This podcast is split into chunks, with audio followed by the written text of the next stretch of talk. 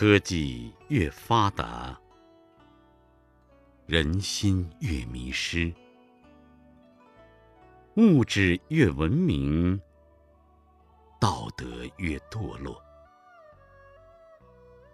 究竟如何才能挽救世道人心呢？请听祈福消灾的道理。太上感应篇的故事。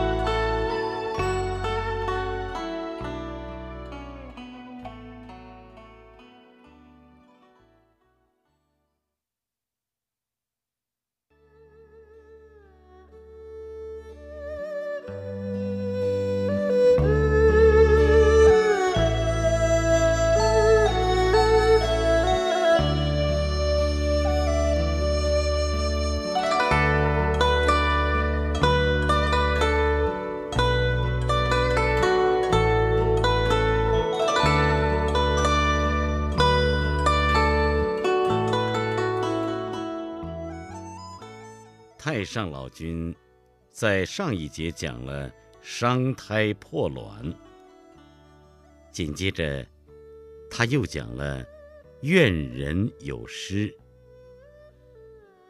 这个意思就是常常怨人失败而幸灾乐祸，别人有了失败，这实在是很不幸的事情。不为他感到哀伤怜悯，反而愿他失败最好。这就是所谓的幸灾乐祸呀。这种人既然是以灾祸是可幸可乐的，所以灾祸怎么会不跟随着他而来呢？那么失败不会是别人。反而是要落在自己的头上了。下面我讲一个小故事，说的是李世恒奉命出使高丽，而于英则担任他的副使，随同他出使高丽。李世恒所得的礼物，全都交给了于英来处理。余英恐怕船过海的时候会有湿气，他就把李世恒的礼物全都放在了船底，而把自己的物品呢放在了上面。没想到啊，这船在中途遇到了大风，船夫就请求要减轻船的货物，以确保人船的安全。于是啊。在苍茫之中，随手就抛弃了许多的货物。等到风停了之后，检查刚才所抛弃的物品，全都是鱼鹰的东西。而李世恒的礼物呢，因为是放在船底，所以一件都没有失去。像于英这种自私的念头，你们说哪一个人没有呢？总是因为自己的心不能够平等的缘故，而最后还是害到了自己呀。宋朝的邵康节先生有一首诗说道：“每日清晨一炷香，谢天谢地。”谢君王，但求处处田禾熟，唯愿人人寿命长。国有贤臣安社稷，家无逆子恼爷娘。四方宁静干戈喜，我若贫时也不妨。邵康节先生所描绘的这幅图画，我们应该时时的记在心里啊。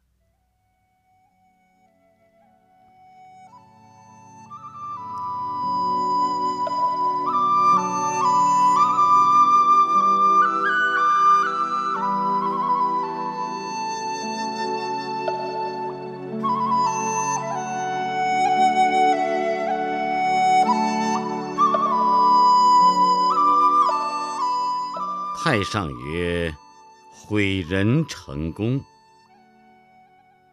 这个意思就是毁坏别人成功，使他功败垂成。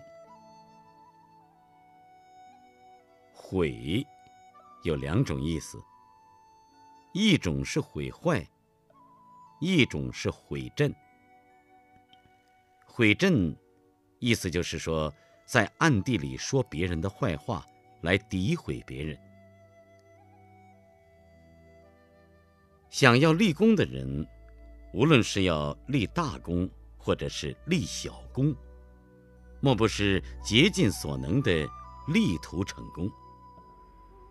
而我却是一定要去阻挠他、破坏他，使他失败。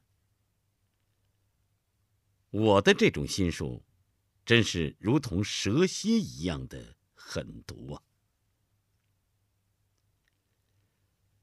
宋朝的珍稀山先生说过：“我们若是听到了有人做了一件善事，那就应当要称赞他、附和他所做的善事；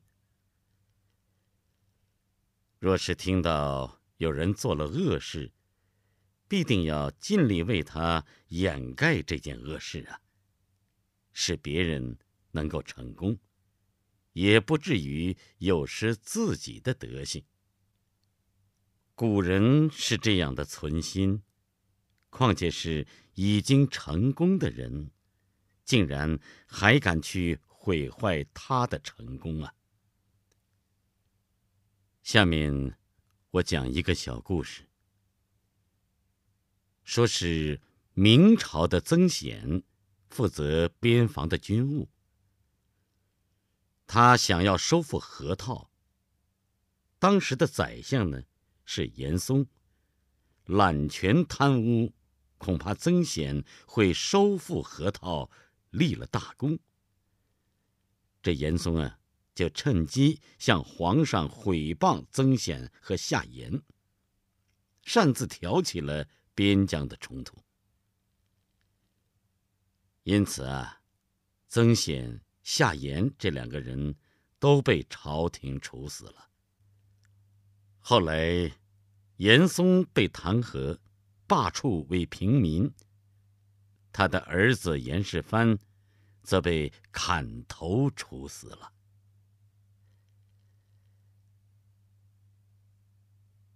第二个故事呢？说的是宋朝的宣启英，为人阴险。他的邻居房子快建好的时候，宣启英因为嫉妒邻居的新房子快要落成，他就趁着黑夜，把邻居房子的柱脚给弄断了。这个时候，忽然大梁掉了下来，宣启英当场。就被压死了。唉，毁坏别人的人，实在是自己在毁自己呀。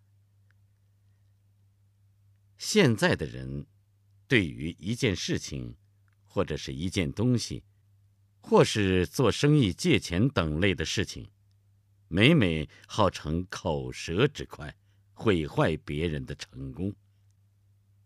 这种居心啊，实在是可比。我们应当知道，这是他在自毁呀。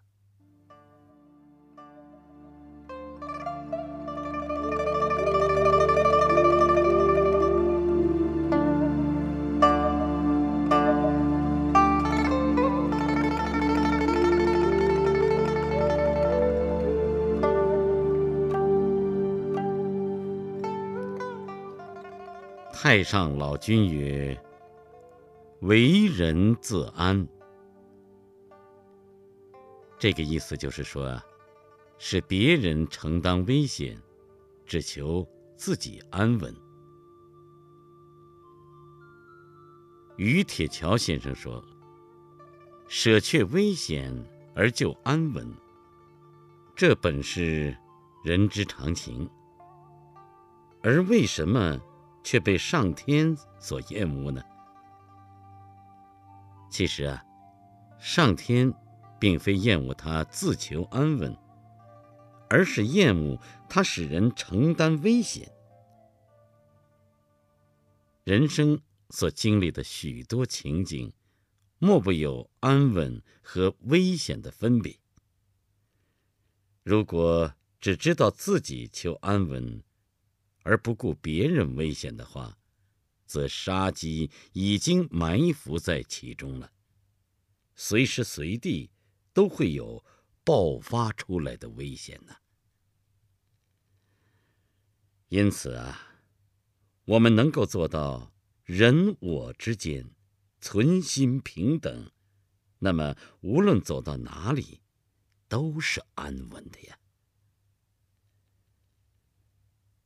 下面这个故事啊，讲的是宋朝的李旭。负责掌管永安的军务。那个时候，有一股势力非常庞大的盗匪，刚刚开始作乱。李旭呢，他就很担心自己会遭到灾祸，于是啊，他就使用诡计，推荐他的好朋友范行，来代理自己掌管永安军。于是。范行到任之后，李旭呢便得以离开永安的住所。后来，范行全家都被盗匪给杀害了。可这个事情过去没有多久，李旭就被调任到临安。在赴临安的路上，也遇到了强盗。李旭的全家。也都被强盗杀死了。唉，见人之危，君子尚且会想尽办法去解救他人的危难，怎么能够使别人危险而自己安稳呢？这是刻薄寡恩的小人所做的行为。那么。他所得到的，就是最大的灾祸呀！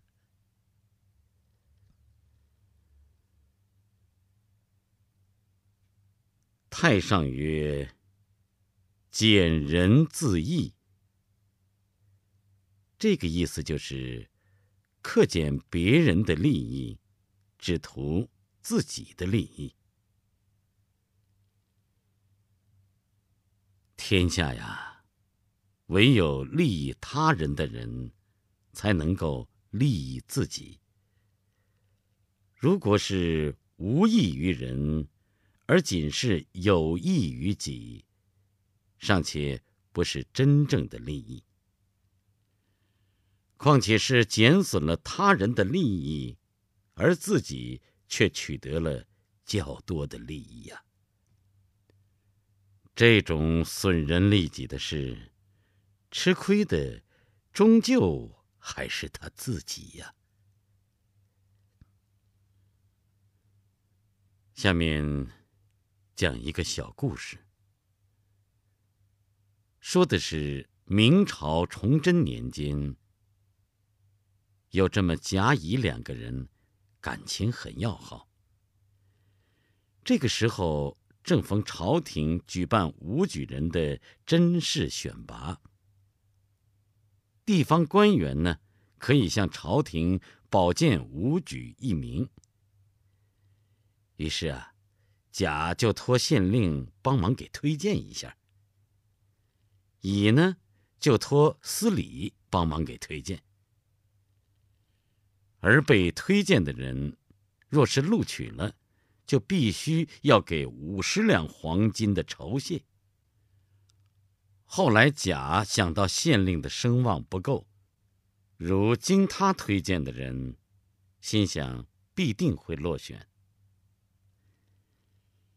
而司礼的声望够，由他推荐的人一定可以成功。因此啊，就想要减损乙的利益。以利己，甲就设计对乙说：“我们两个人既然同心，就应该同甘共苦。如果武举的推荐只录取我们推荐其中的一位，那就不论是录取你推荐的人，或者是录取我推荐的人，我们都应该均分这个谢金。”乙一听啊，就同意甲的建议。等到放榜的时候，请托司礼推荐的人，竟然未被录取；而请托县令推荐的人，竟然录取了。而就在推举以前，就已经封存的酬金，都在乙那里，由乙。负责保管，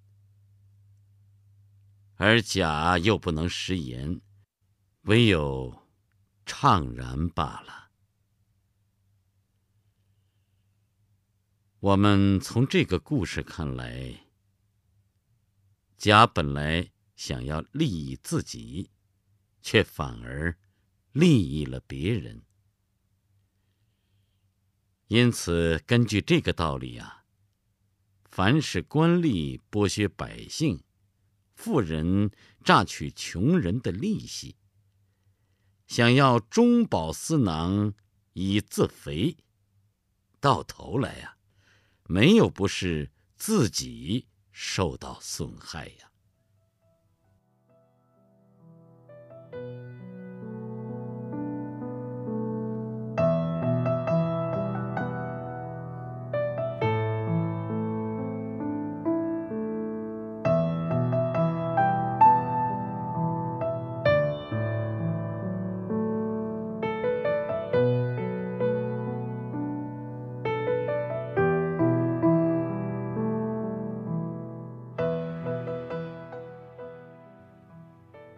太上曰：“以恶易好。”这个意思就是说，货物交易的时候，竟然把坏的东西暗中换了好的东西。所谓的“以恶易好”，你比如来说，拿铁来换金。用石头来换美玉，以布匹来换绸缎，以假钞来换真钞等等这类的事情，这种人的心态和动机，已经是接近偷窃了呀。四祖说：“外面的境界或事物。”本身来讲是没有好丑的，而好丑的分别是从心中升起的呀。心若不是硬要去分别的话，妄想执着也就无从升起了呀。唐朝的时候，高丽国的元晓法师。不远千里，徒步跋涉来到了中国，想要寻找一位高明的师傅学习佛法。有一天的夜里，因为赶路，他就睡在了荒凉的坟墓堆里。这个时候啊，他是又渴又累，想要喝水。他见到。在自己身旁有一条小溪，于是就用帛盛起来一饮而尽。当时，他感觉到真是痛快，好喝呀。等到天亮之后一看啊，原来溪流中竟是一些动物的尸体，甚至还有骷髅头。元宵法师立即感到了一阵的恶心，就把昨天晚上所喝的水全都吐了出来。当下，就豁然大悟，说道：“三界为心，万法为事。三界六道轮回，都是由我们的心所造作的。”宇宙万法的现象，也都是由我们的情势所分别出来的呀。所以，美与恶的感受，都是我们的心在那里分别，跟水没有任何的关系呀。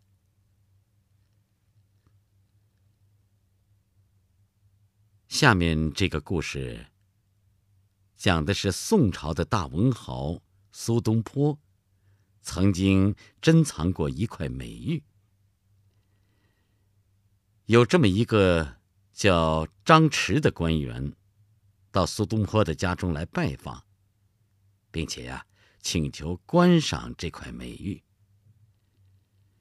张弛就趁着观赏美玉的机会，竟然偷偷的。用一块砚石换掉了美玉。苏东坡在当时啊，并没有发觉到。等到抵达黄州的时候，才发现美玉早就被张弛给换掉了。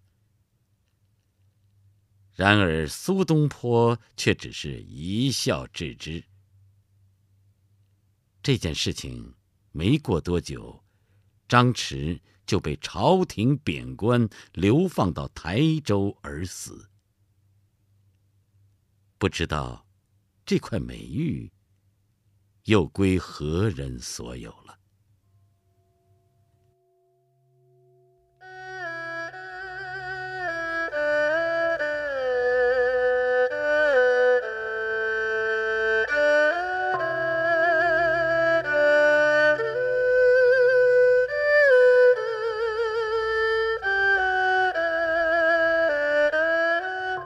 太上曰：“以私废公。”这四个字的意思，就是说以自己的私心而废弃了公理，以个人的喜怒恩怨而废弃了公道的是非曲直。如果在上位的领导人，以私废公，就会邪正不变。那么，朋友相党之间，就会有党同伐异、排斥异己的嫌疑了。假使一个人若是以私废公，更进而爱憎不当，那么他就会连自己的家人。父子至亲骨肉，也都会变成怨家了。人情蒙蔽的害处啊，莫甚于此啊！下边这个故事啊，讲的是宋朝的大臣赵昪、范镇这两个人，他们俩因为议论朝政。意见不合，而结下了梁子。等到王安石做了宰相，他痛恨范镇曾向神宗皇帝指责过他的过失，于是他就趁着皇上在问道：“范镇的为人怎么样啊？”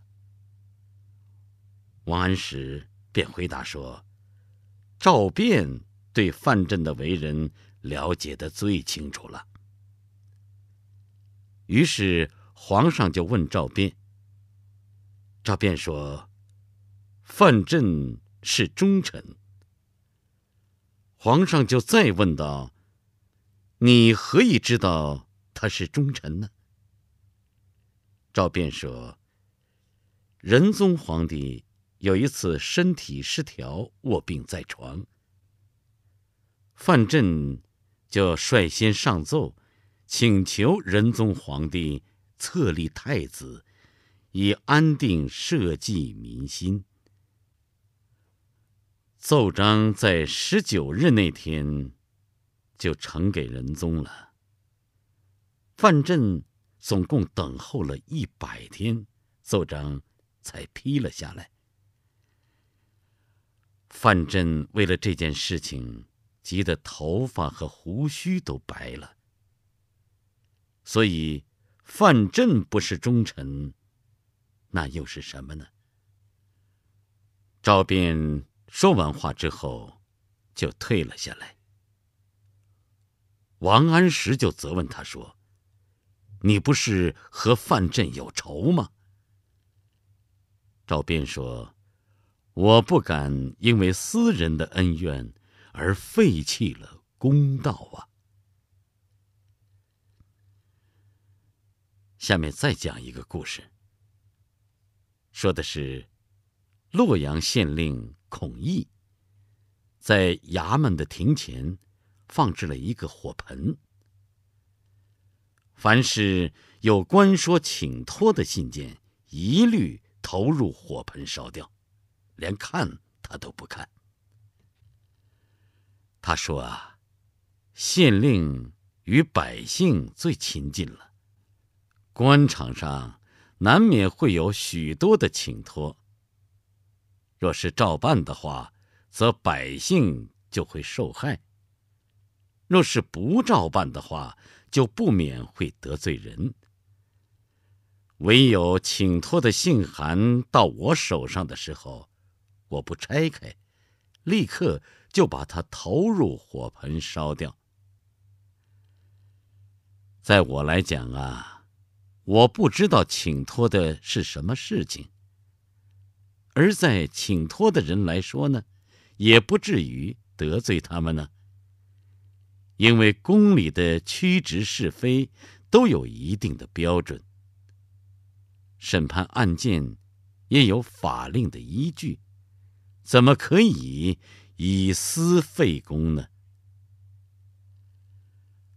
后来呀。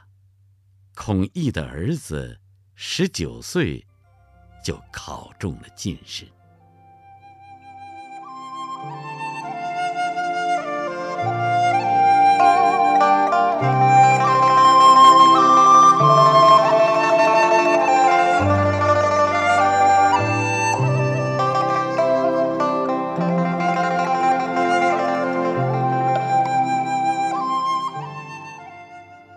太上曰：“窃人之能。”这句话的意思就是说，窃取他人的技能，据为己有。比如说，窃取别人的文章，以为是自己的文章；窃取别人的谋划。以为是自己的谋划，窃取别人的功劳，把它说成是自己的功劳；窃取师父的教诲，以为是自己的见解。这些都是自欺欺人的行为，必定会遭受到谴责。下面讲一个故事。周朝的时候，梁山发生山崩。晋国的国君就召见大夫伯宗，了解山崩的情形。大夫伯宗在前往觐见国君的途中，他遇见了一位车夫，他就问车夫说：“啊，你最近有没有听到些什么消息啊？”车夫回答说：“梁山发生了山崩，崩落下来的土石把河流都拥塞住了，河水因此而不流了呀。听说晋军为了这件事情，正要召见大夫伯宗，商讨如何解决这个问题呢。伯宗就又问车夫说：“那你说要如何解决呢？”车夫就说：“这事儿很简单，只要晋军亲自率领文武百官到梁山去哭泣拜祭，那么河水就会流动了。”伯宗呢，就采用了车夫的建议，向晋军报告。晋军呢，采纳照办之后。河水就真的开始流动了。晋军就问伯宗说：“你是怎么知道用这个方法的呢？”伯宗回答说：“这是我自己想出来的呀。”孔子听到之后就说：“伯宗这个人快要绝后了呀。”因为他窃取了别人的善行，以为是自己的善行啊。后来啊，伯宗果然遇害身亡，他亲大夫的官位也就断绝了。唉，伯松这个人，只是窃取了别人的一句话。尚且会遭受到如此严厉的天谴，那么其他更恶劣的行为，果报不说，也就可以知道了呀。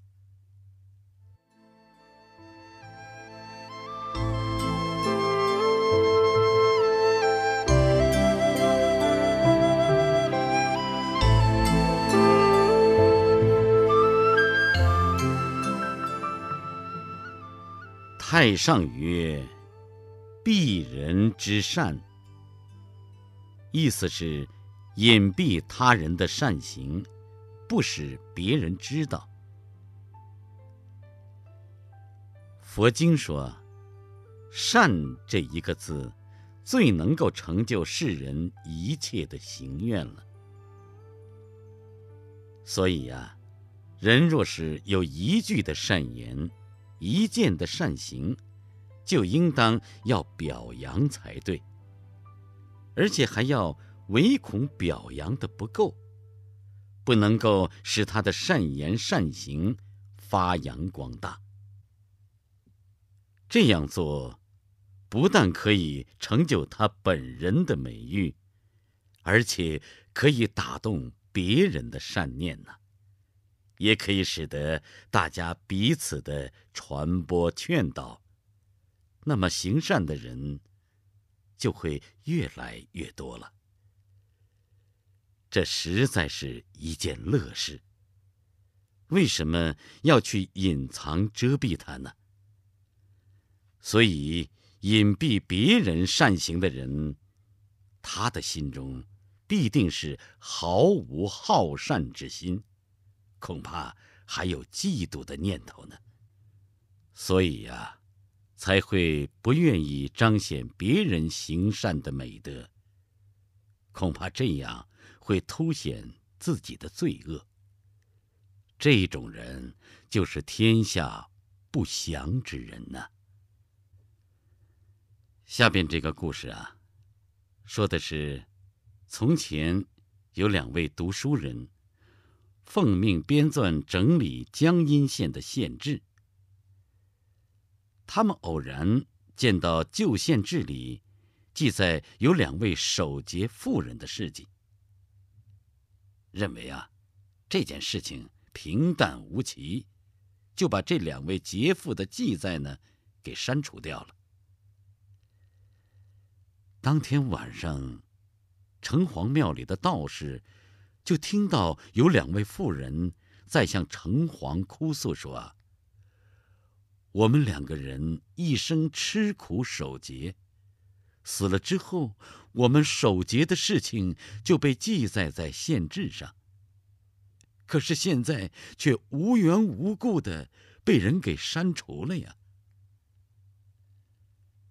城隍听了之后说：“这两位读书人。”本来是应该可以考取功名的。既然他们隐蔽别人的节义善行，就应当消除他们的官禄。两位妇人听了城隍的这番话，就向城隍器谢礼拜后离去了。后来，这两位读书人听到了这件事情。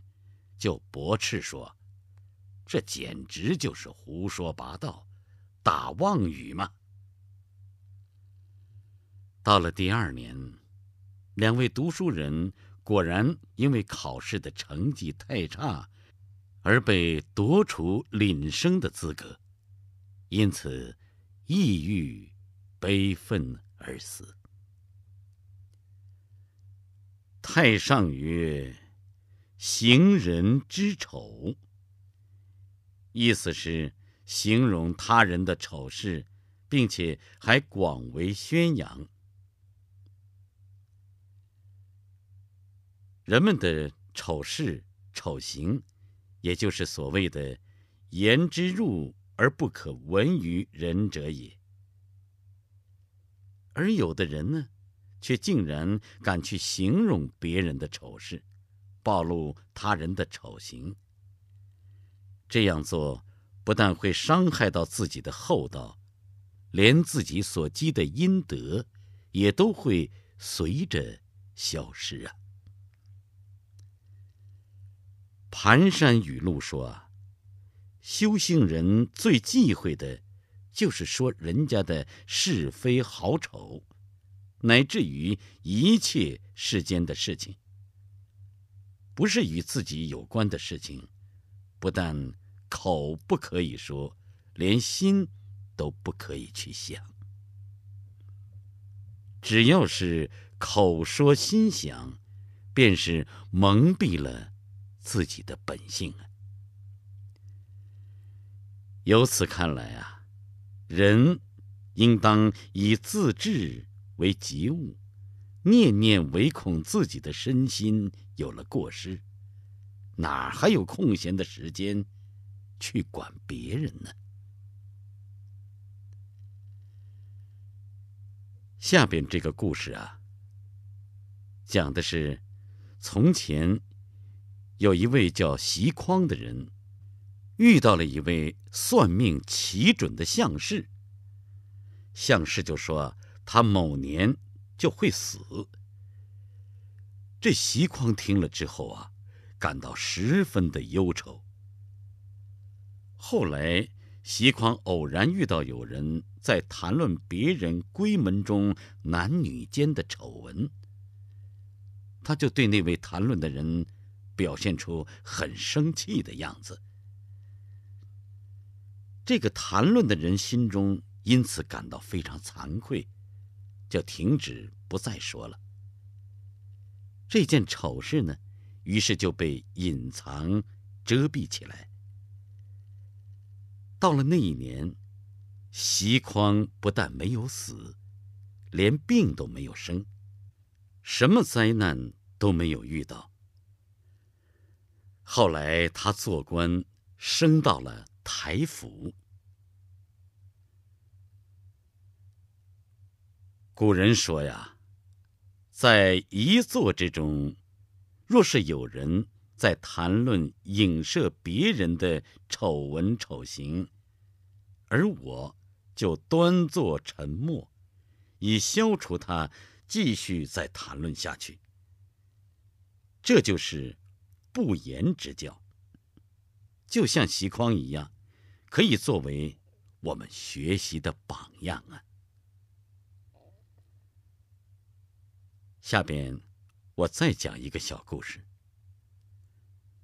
说是，有一个叫郑轩的人，为人简朴沉默，他很少说话。他说啊，在大庭广众之中，不可以大肆的谈论，这样不但会惹人嫉妒，而且还会伤到别人。因为众人之中，难免会有曾经做过丑事的人在里面。如果谈论到他，那么他虽然是不说话，可是心中就会感到难过、遗憾。比如说吧，你对做官的说：“当官要清廉呐。”那么不清廉的官听到了就会生气。比如你对朋友说。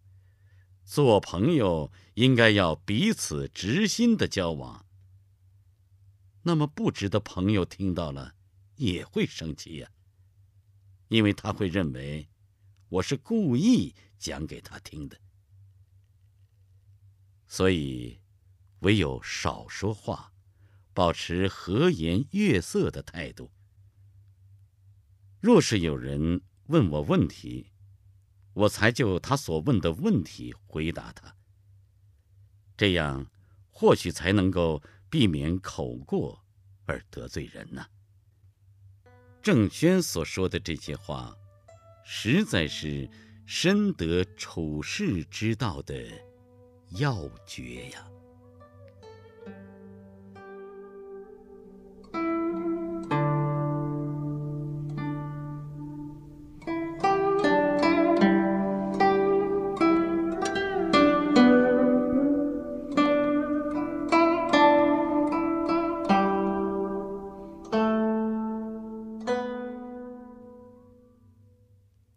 上曰：“揭人之私。”意思是揭发他人的隐私，而且还到处的传播。人非圣贤，哪一个人能没有隐私呢？我们本来就不应该去探听别人的隐私啊。若是在无人之处看到别人的隐私，就把它到处的传播、公诸于世，使得他见不得人，在社会上没有容身之处。这样的居心最为险恶狠毒，而且必定会招致天怒人怨。下面讲一个小故事，说的是唐朝武则天当皇帝的时候，下诏禁止屠宰。有一位担任拾遗职务的张德，刚刚生了一个儿子，就私下宰羊，请同事吃饭来庆祝一番。有一位叫杜素的人。就偷偷的把张德宴请同事羊肉的事情向武则天揭发，他违反朝廷禁止屠宰的命令。第二天，武则天就对张德说：“朕听说你生了一个儿子，非常的高兴啊。”张德连忙就向皇上拜谢。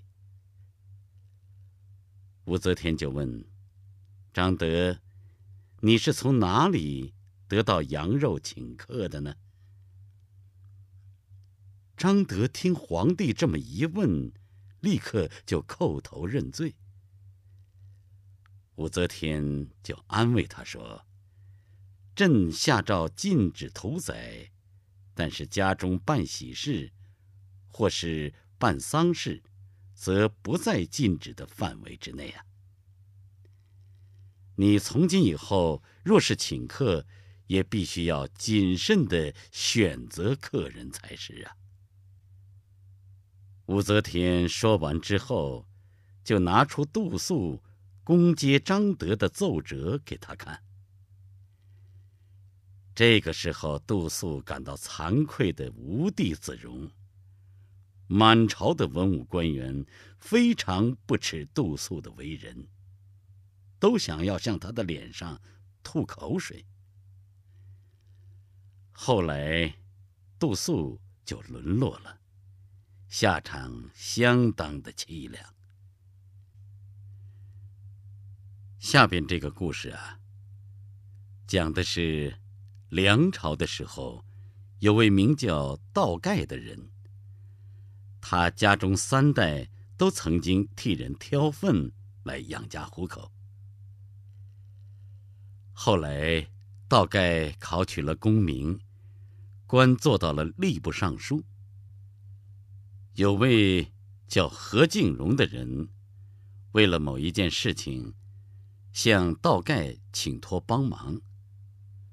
道盖没有答应，于是何敬荣。就对别人说：“从前道盖的家中是靠替人挑粪过日子的，所以他到了今天还有挑粪的余臭啊。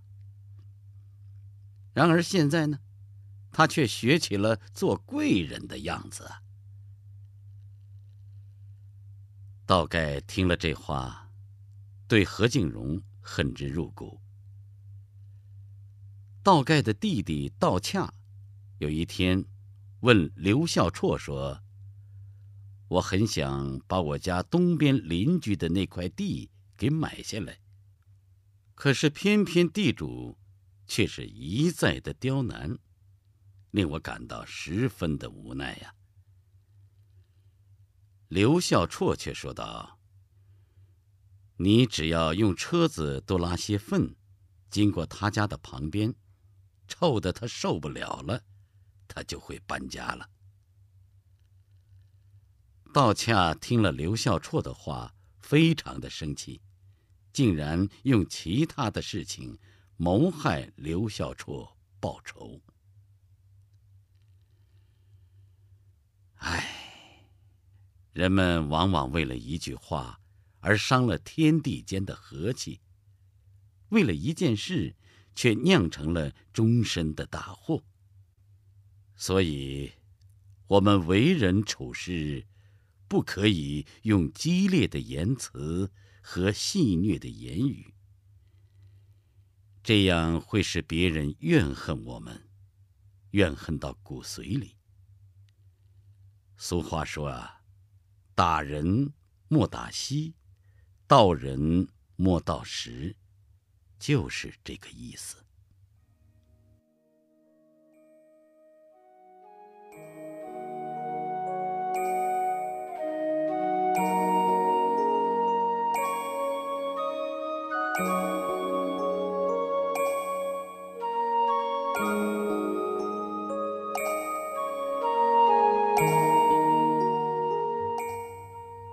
太上曰：“好人获财。”意思是，消耗别人的货财，从中谋取利益。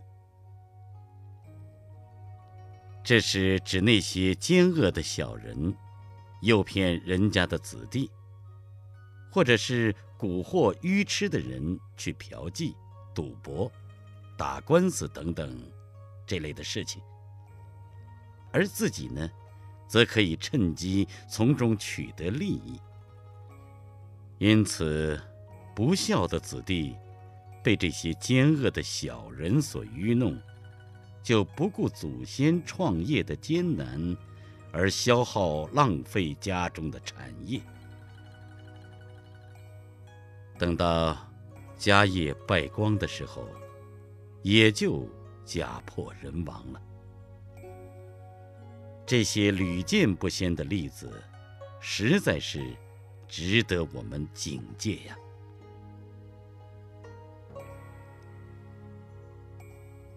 下面这个故事说的是明朝的徐迟，他的家中非常富有，但是却很贪心霸道。他想要得到徐八的房产，就叫人诱惑徐八的儿子嫖妓浪荡。徐八因此负债累累。徐迟呢，果然也就得到了徐八的房产。后来，徐迟的两个儿子、五个孙子，却都染上了怪病。巫师就说：“这是徐八在作祟呀。”徐迟心中感到十分的恐惧，就设了教坛，请道士做法，向城隍庙祈求解决的办法。这个时候，有一位乞丐前来问道：“你就是徐迟吗？昨天晚上我睡在庙里，听到有人向神呼叫你的名字，说你害了他。神听了他的指控，也大为生气呀。”徐迟听乞丐这么一说。非常的惊恐。返家之后，就死了。没有多久，子孙也全都死光了。要知道啊，青楼妓院实在是偿债的夜莺，而红粉美女呢，也就是破家的孽海。大家。都知道这个道理。嫖妓得病，疮毒一发，五官都会变形走样。这种病就算是治好了，余毒也会波及三代的子孙呢。为什么还会有人敢去嫖妓，而不避讳呢？下面。再讲一个小故事，说的是江苏无锡有位姓钱的人，串结了同党十多人，专门去引诱富家子弟掷骰子赌博。这钱某所用的骰子事先都动过了手脚，所以赌博多能赢钱。后来。与一位少年在他家中赌博，赢了几十万。忽然，这颗骰子飞蹦出盆外，不见了。而钱某呢，则跌扑在地上，口鼻出血而死。就在这个时候，有一位道士正在坛前做法，迎请神将。关圣帝君降下指示说：“方才我在某处铲除凶恶，并且将骰子三只放置在他家的大梁上面。”道士一听，立即就去钱某家中拜访。看到大家都呆立在那里，十分的诧异。道士。就叫他们拿过梯子来，爬到大梁上面，找到了刚才飞蹦不见的三只骰子。因此，就为他们详细的说明关圣帝君的圣谕。这些个设局诈赌的赌棍听了道士的话，都大吃一惊。没多久。一个个都相继的得了瘟疫，病死了。又有一位名叫丁石的人，相士说他将来会大魁天下，考中状元。后来呢，他又遇到那位相士，相士看到他，十分惊骇的说。你近来到底造了什么孽呀？你大魁天下的官禄已经被夺除了呀！丁石想到自己近来曾经设局赌博，赢了六百万，就把实情告诉了相氏。相氏说：“就是因为这件事，你状元的命被夺除了呀。”丁石听了，大感忏悔，就急忙的把剩下赢来的钱都还给了对方，希望能够赎罪。后来，丁石只考中了榜尾。下面呢，我就为大家讲一讲戒赌十则。第一，赌博坏心术。一旦进入赌场，就变成了利益竞逐的地方，心中千方百计的打算，总归是一片贪心。都在想要赢得对方的钱，心中呢就转生了无穷的恶念。虽然是至亲对局赌博，也必定暗中设下了割毛。就算是好友同场赌博，也俨然如同仇敌一般，只顾了自己赢钱，哪会管他人破产？这样心术，岂不是大坏了吗？第二，赌博丧品性。凡是人品性的良贱高下，各自都不相同。在赌场这种，只是问钱少钱多，哪里会去计较谁贵谁贱呢？坐的位子，既没有长幼秩序之分，而辈分也没有尊卑的分别。属下和上司居然称兄道弟起来，而且彼此任意的嘲笑，随便的称呼，这样成何体统啊？自然就丧失了品性啊！第三，伤害性命。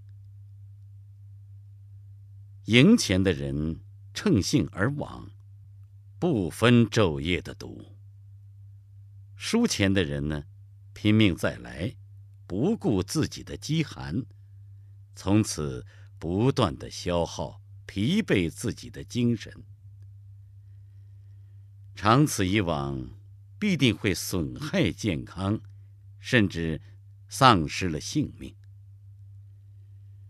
一旦到了赌债高筑、难以偿还的时候，碰到对方就会感到没有面子，只有含羞忍气，于是就成了多病之身。到最后穷途末路，只好以死来搪塞责任，了结赌债。第四，玷污祖宗。赌博不但把钱送给了别人，而且还被别人耻笑。赌博不但破了你的家产，反而羞辱了自家的门户。亲戚邻居们都怪他的先人没有积德，才会生出了这个败家子儿。如此，也让他的祖先在九泉之下含怨莫白呀。第五，失去家教。赌博这件事，最易被人引诱了。家庭之中，地方不大，最是容易看到、听到和学到。平常教训自己的子弟，都说：“你们一定要学好榜样啊！”当子弟在家中当场偷看到父亲兄长的样子，就说：“我愿意照现在这个规矩模样学习，于是就变成了父亲儿子读，哥哥弟弟读，这种的戏法成了什么样的家法呀？最后弄到了白天读，深夜读，躲到密室中去读，并且赌牌的风气还会助长邪淫的风气。家教因此而大坏，实在令人寒心啊！第六，倾家荡产。开始赌博的时候，气势豪壮，这时候挥金如土而面不改色。到后来输多了而情急。就把先人留下来的财产作为赌注。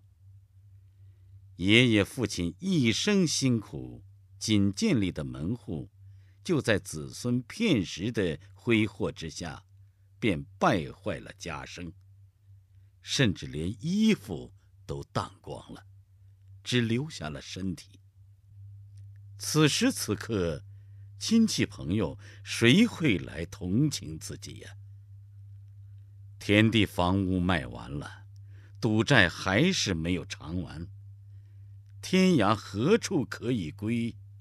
想到这里，岂不可怜呢？第七，发生事变。赌博经常是通宵达旦，整个晚上都在读。门户又没有关好。盗贼每每趁机侵入抢劫，灯烛又没有熄灭，常常因此而发生了火灾。甚至歹徒趁机而使计，坏蛋窥伺以为奸。熄灭灯火来敲门，主人客人无法辨。男女趁机脱衣服，不守礼法而乱来。这就是所谓的祸机所伏，人为什么不仔细的想想呢？第八，离间骨肉亲情，士农工商各有各的职业，大家勤奋工作，父母妻子互相的疼惜爱护。彼此的关怀，这就是天伦之乐。自从进入赌场赌博之后，家庭的天伦之乐就失去了，而且变成了苦海。把妻子的首饰拿去典当抵押，妻子无奈，只好忍气吞声，敢怒而不敢言。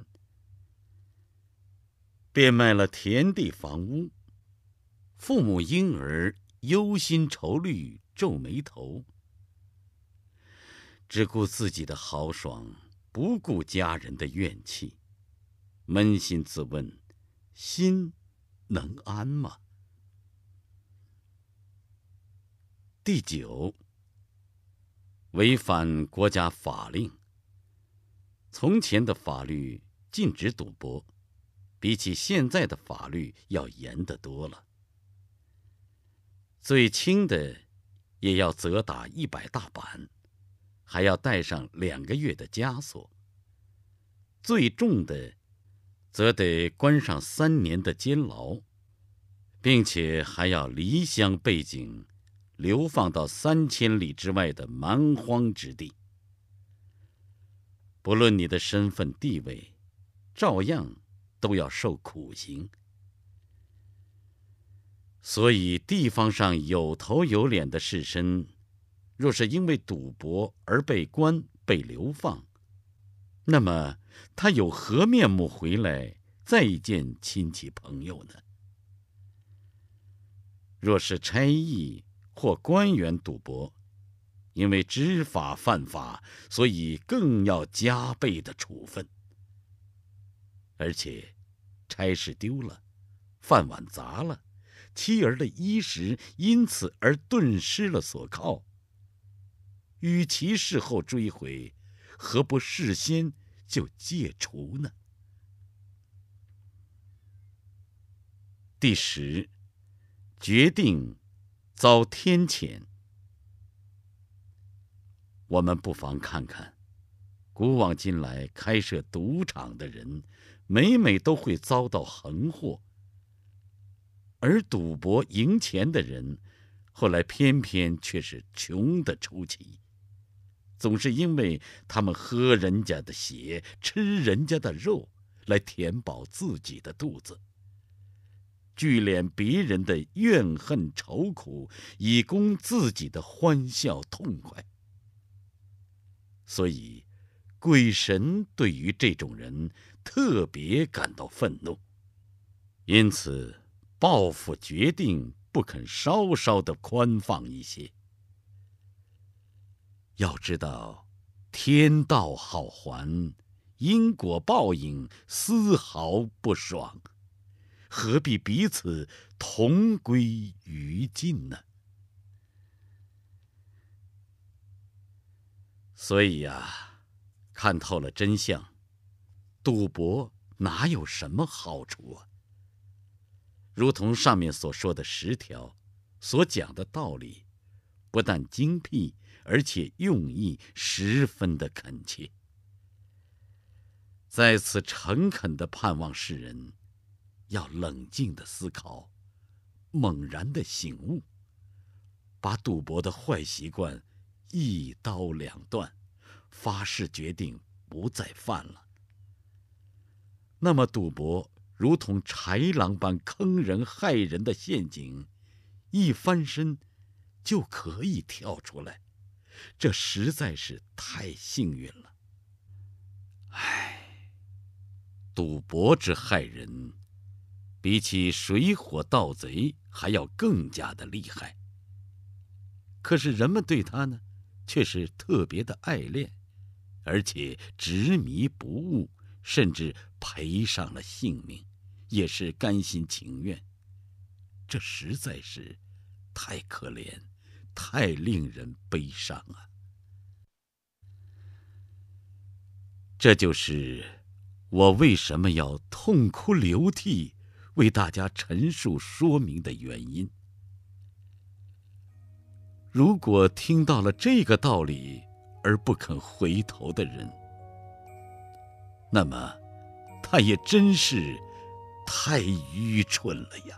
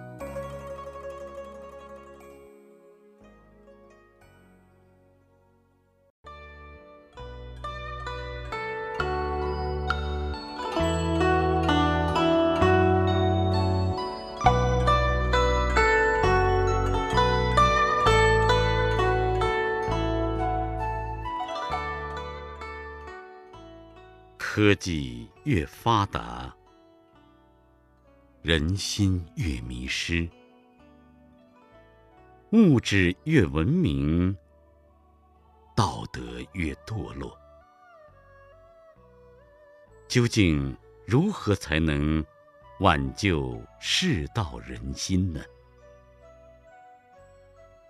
请听祈福消灾的道理，《太上感应篇》的故事。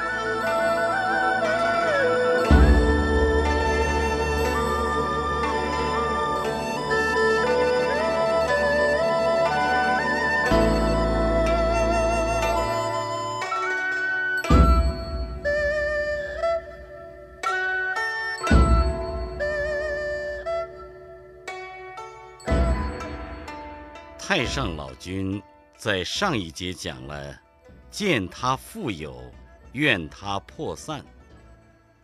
紧接着，太上又讲了“见他色美，起心思之”。意思就是，看见别人的妻子、女儿美丽动人，就立刻起了淫欲的心，想要与他私通。色这件事情，是人最容易犯的罪业呀。它比起贪财、杀生等等的恶业，还要百倍的难以控制。所以，他的败德取祸，也比其他的恶业要百倍的严酷惨烈。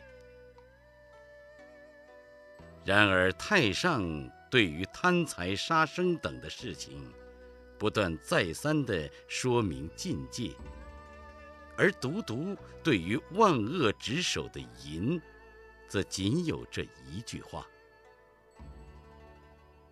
这并不是太上要刻意的忽略它，而是因为贪财杀生等的恶业比较明显，而且道理也浅显。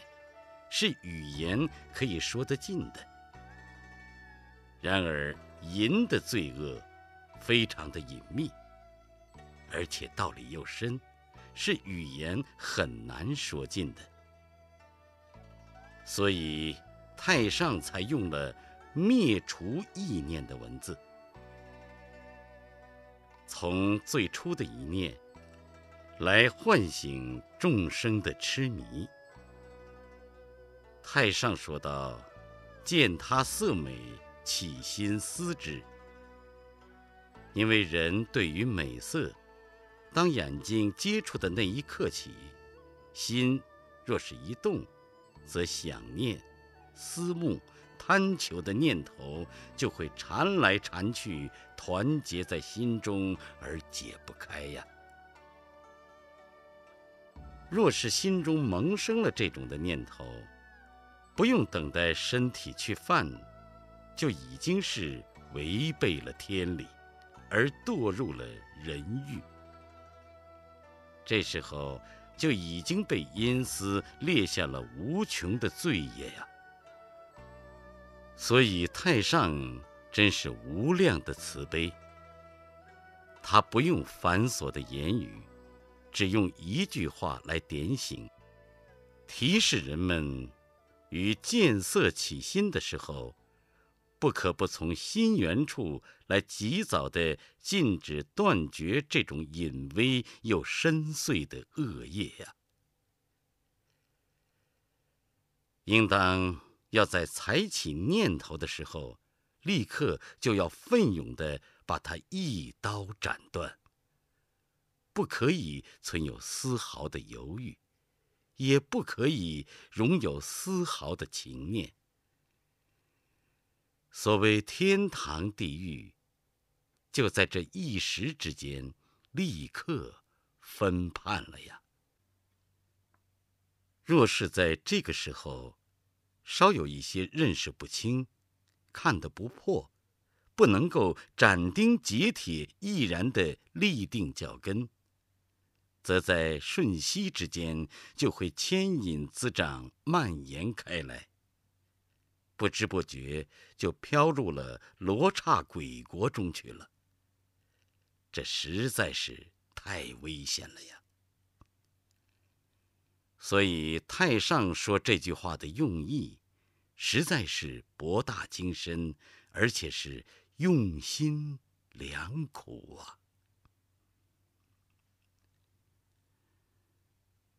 宝善堂说：“这个淫心。”若是一起，则寡廉鲜耻、伤风败俗、大损阴德的事情，都会跟着起来呀。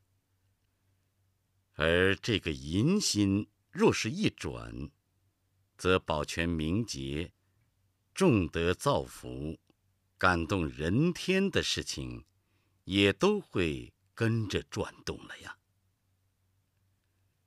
做人。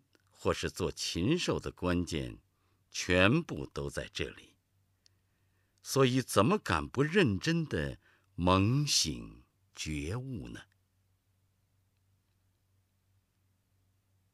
见色起心这四个字，乃是世间的人一生之中为什么会生病的根本所在呀。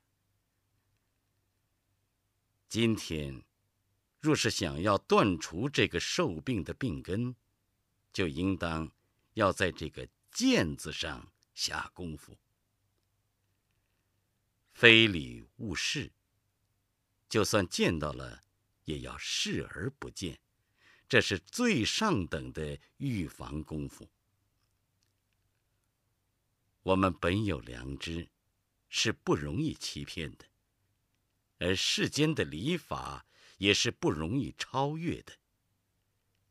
若是用严格禁止、强制的方法来预防，这是次一等的功夫。不然的话，心中若是起了念头，在开始的时候不加以防范，到最后一定就会付诸行动，做出了邪淫的勾当啊！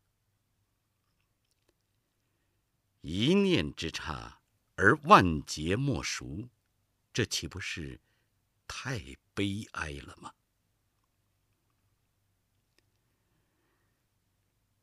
四十二章经说道：“见到了老的女性，就当做是自己的母亲一样；见到了比自己年长的女性，就当做是自己的姐姐一样；见到了。”比自己年纪小的女性，就当做是自己的妹妹一样；见到了年幼的女孩，就当做是自己的女儿一样。这是养心最上乘的方法。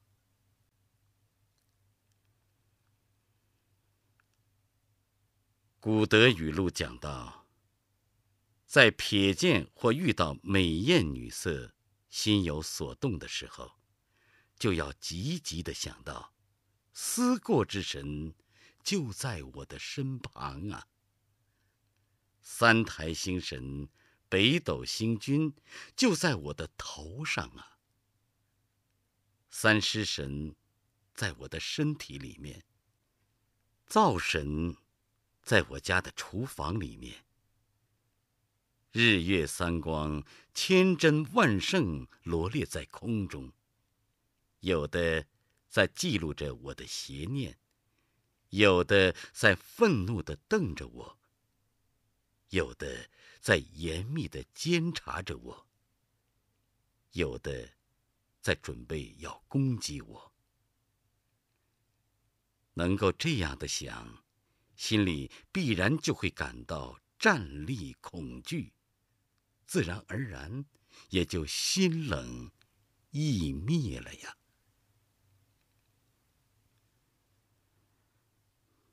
明朝有一个人患了好色的毛病，就向王龙溪先生请教如何改掉这个毛病。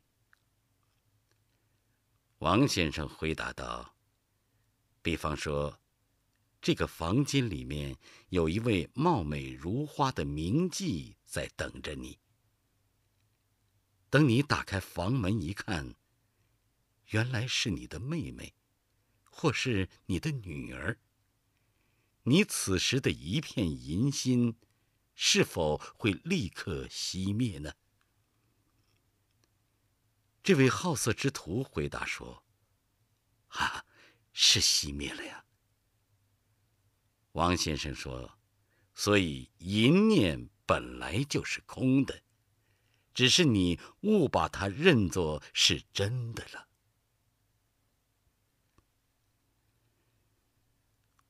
文昌帝君的交窗实则，首先就是禁戒邪淫的行为，并且说道，在没有见到的时候，不可以去想；当在见到的时候，不可以乱来；已经见到之后，不可以回忆。没有见到，不可以想，这是平时存养的功夫啊。在平常一个人独处的时候，必须要把自己的念头收拾得干干净净，而且还要随时的提醒自己。这样，天理既然存在，人欲自然也就会遏制了。而凡是淫秽邪僻的想法念头，也就不会进入光明正大的胸中了。这就是君子主静的学问。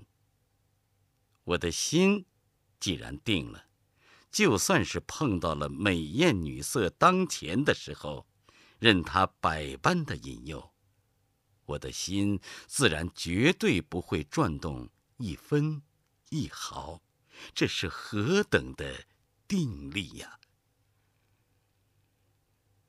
然而，这种的境界，都是靠平时严谨的操持锻炼、正心诚意中得来的呀。所以，帝君为了要正本清源，因此告诉人们：想要戒除邪淫的行为。就得先要戒除自己邪淫的念头。想要有当见不乱、坐怀不乱的功夫，必须在平时就要严谨的操持锻炼自己正心诚意的功夫。至于当见不可乱，既见不可易。就是太上告诫人不可以起心思之的意思，也就是在接触的当下，自我反省觉察的功夫啊。再仔细的分析，帝君的三句话，每一句话却各有一种境界。思，就是思之于未来。乱，就是乱之于现在；意，就是意之于过去。现在的人犯了弥天邪淫的罪恶，全都是在这三种的境界中成就出来的呀。如果能够把这三种的境界全部都戒除殆尽，那么邪淫的行为也就没有地方滋长了呀。万恶淫为首，这是阴间阎罗殿前决定榜上的大罪呀。因为淫一心一生出来，就会做出各种的恶事，例如。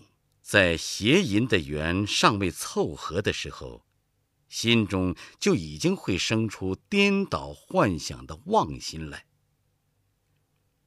若是无法勾引到对方，就生出了巧诈的心来；若稍稍遇到了阻碍，便生出了嗔恨的心来。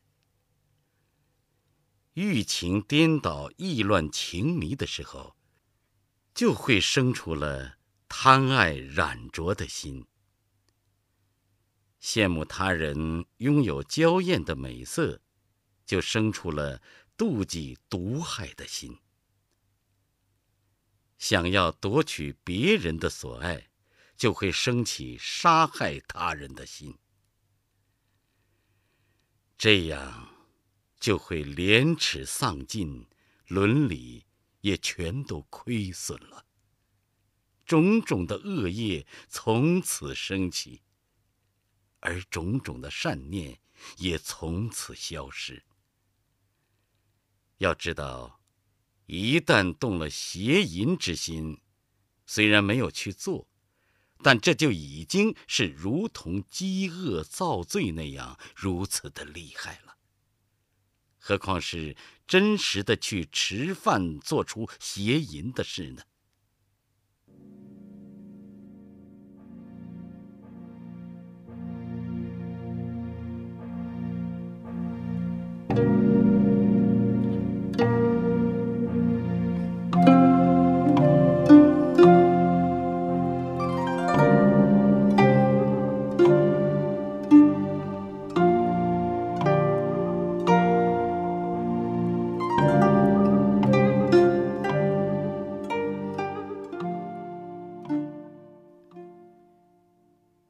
说道：“奸淫别人的妻子，会得到绝嗣的报应；奸淫未婚的处女，会得到子女淫逸的报应。”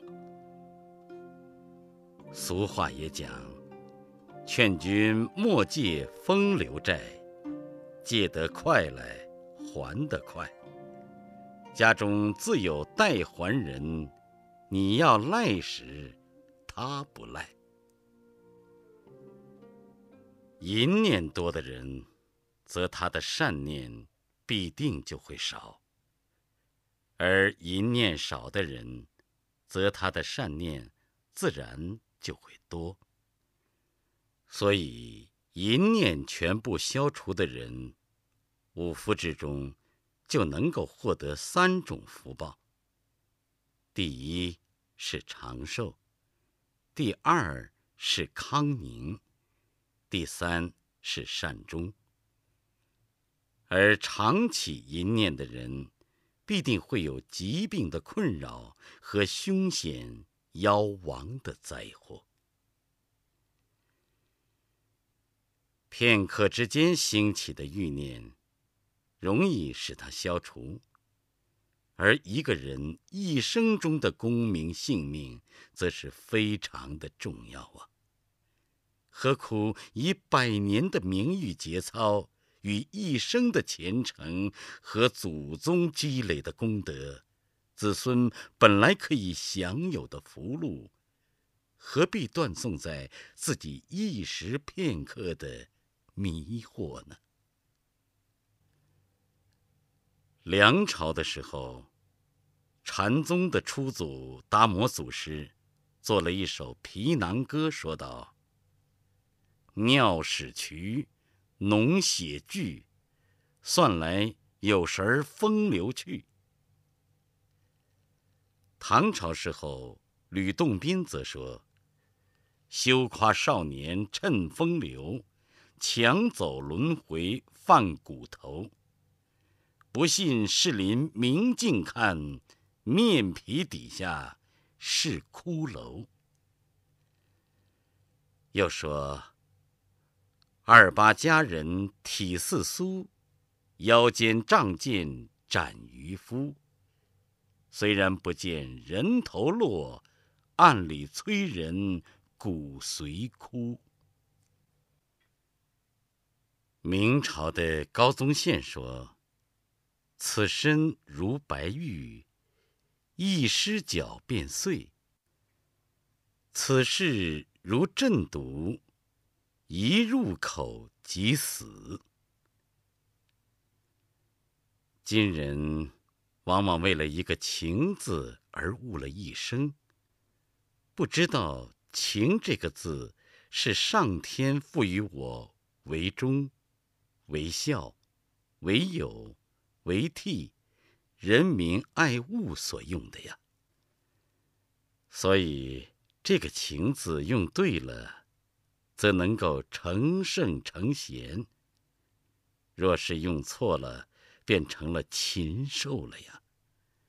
所以怎么可以不戒慎恐惧小心呢？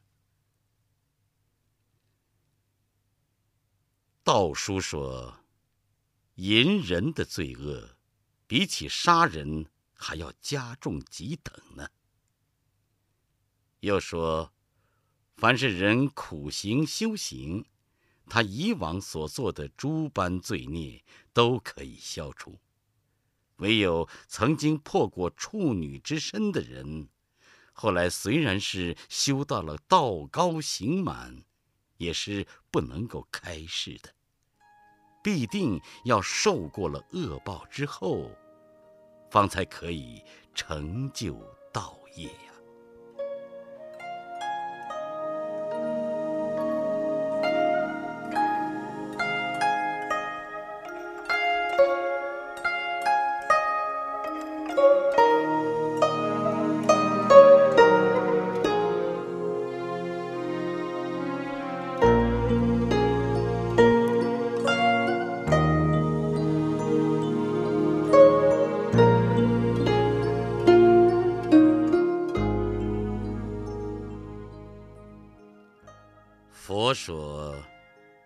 在这个世间，不冒犯他人的妇女，心也不思念邪僻的事情。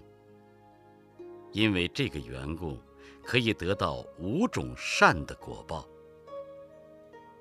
第一，是不会损失金钱；第二，是不会惧怕官府。第三，是不会畏惧他人；第四，是死后可以升天，得到天上的玉女作为自己的妻子；第五，是从天上下生到世间，多是端正的妇女。今天见到有些人，长相端正美好。这都是他前世的宿命，不冒犯他人的妻女所得到的果报啊。反之，人若是在这个世间放荡邪淫，冒犯了他人的妻女，因为这个缘故，会感得五种的恶报啊。第一，是家庭夫妻不和。常常损失钱财。第二是畏惧官府，经常受到官府垂杖的处罚。第三是自己欺骗自己，常常会感到恐惧怕人。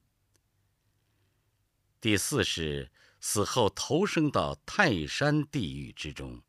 在铁柱烧得炽热时，却把她当作美女一般去抱她，受尽刨落刑罚之苦。这是因为在世时冒犯他人的妻女，才会得到这种的灾殃啊！而且这种刑罚都是自己罪业招感的，要经过几千万年才能受完呢。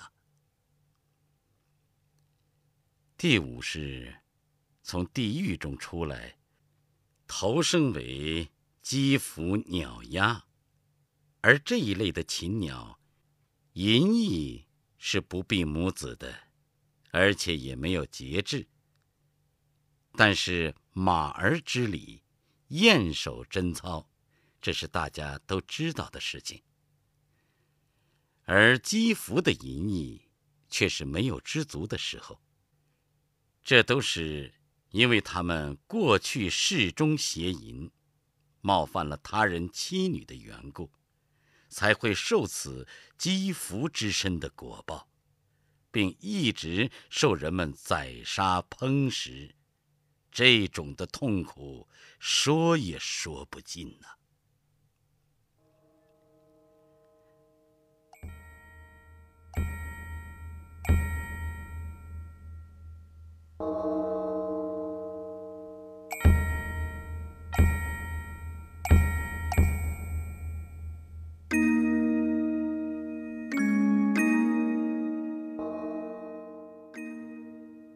又归真说：妇人若是犯了邪淫的罪孽，终身都不可能洗清这个罪孽的。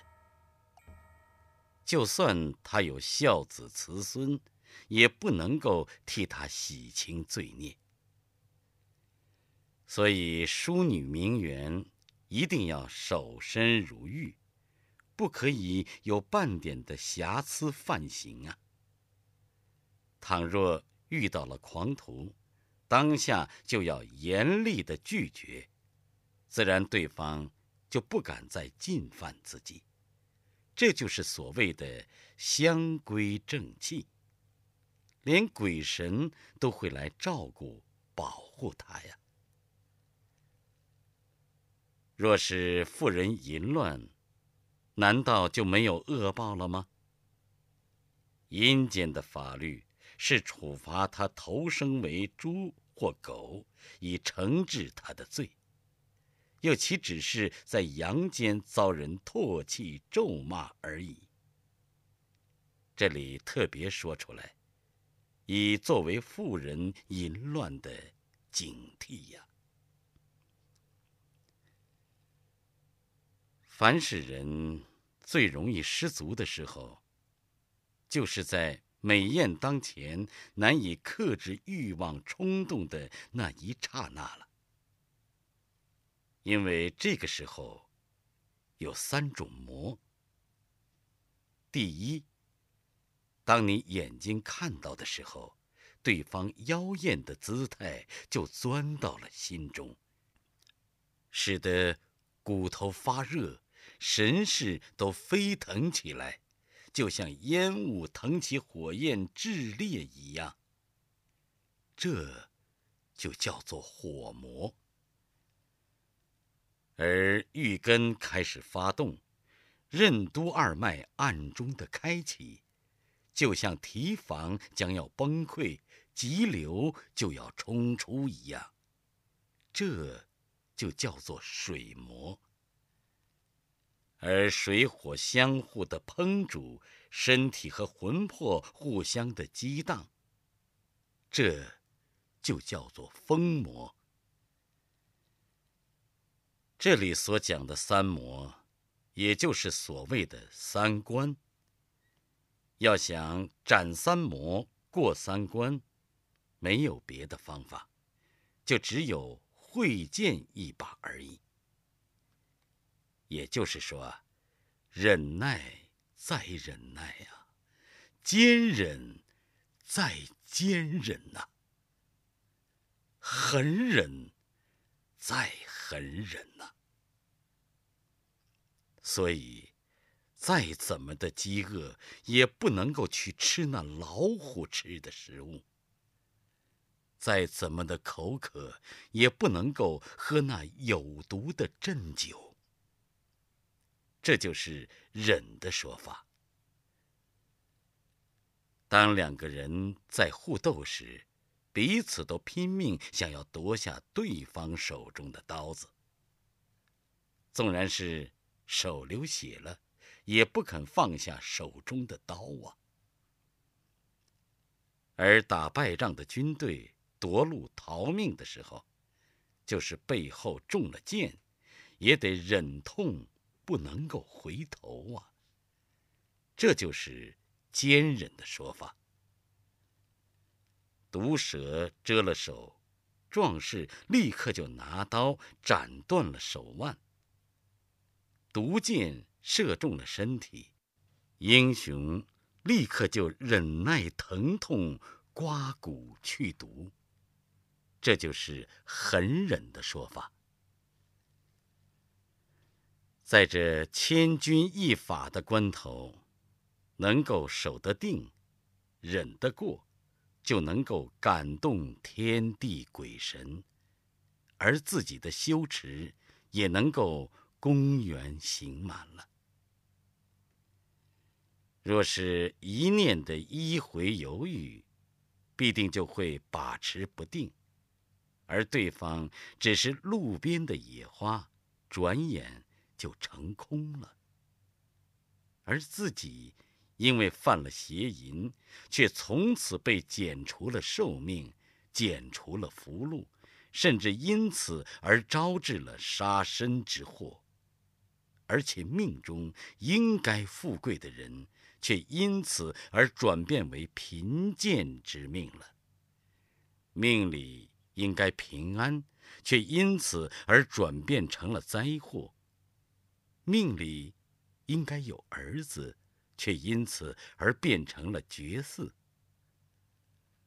本来希望能够生下贵子贤孙，却偏偏生下了下流的孩子，而且还有地狱的果报、来世的报应、畜生的报应、妻女淫乱的报应、子孙穷困的报应。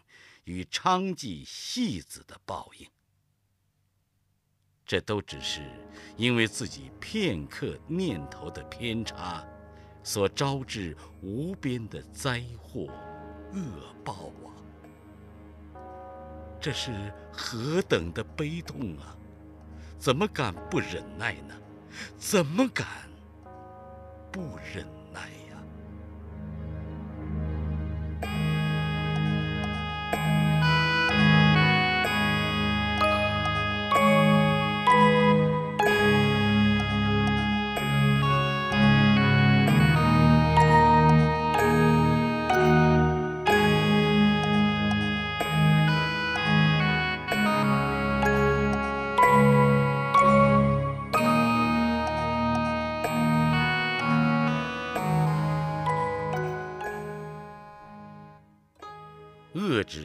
邪淫的行为，最有效的预防方法，就是做人家的父兄、师长、朋友。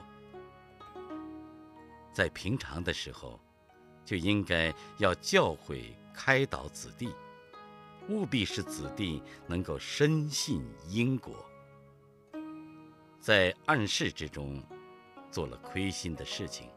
神明的眼睛就如同电一般的看得清清楚楚。一个人若是对于礼法因果和祸福的报应能够深信，丝毫都不怀疑，自然就会在接触外境诱惑的时候，能够猛然的醒悟，立即的回光返照。而不会做出苟且的事情了。在风花雪月的场所中，失足的人实在是太多了呀。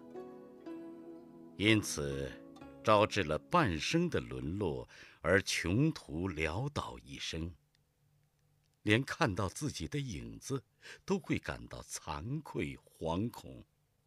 而又有几个人能够做到手持着正道，不被污染呢？整天禁戒着自己不要淫欲，而淫欲之心反而却特别的炽盛。碰到别人，就说要减少欲望，而欲望的种子却更是滋长的厉害。如果还是放纵情欲而不悔改的话，那么就即将要招致自己恶贯满盈的后果了。又如果开始的时候迷惑，而最终能够觉悟的话，那么灾殃就渐渐会离去，而福报也就会跟随而来了。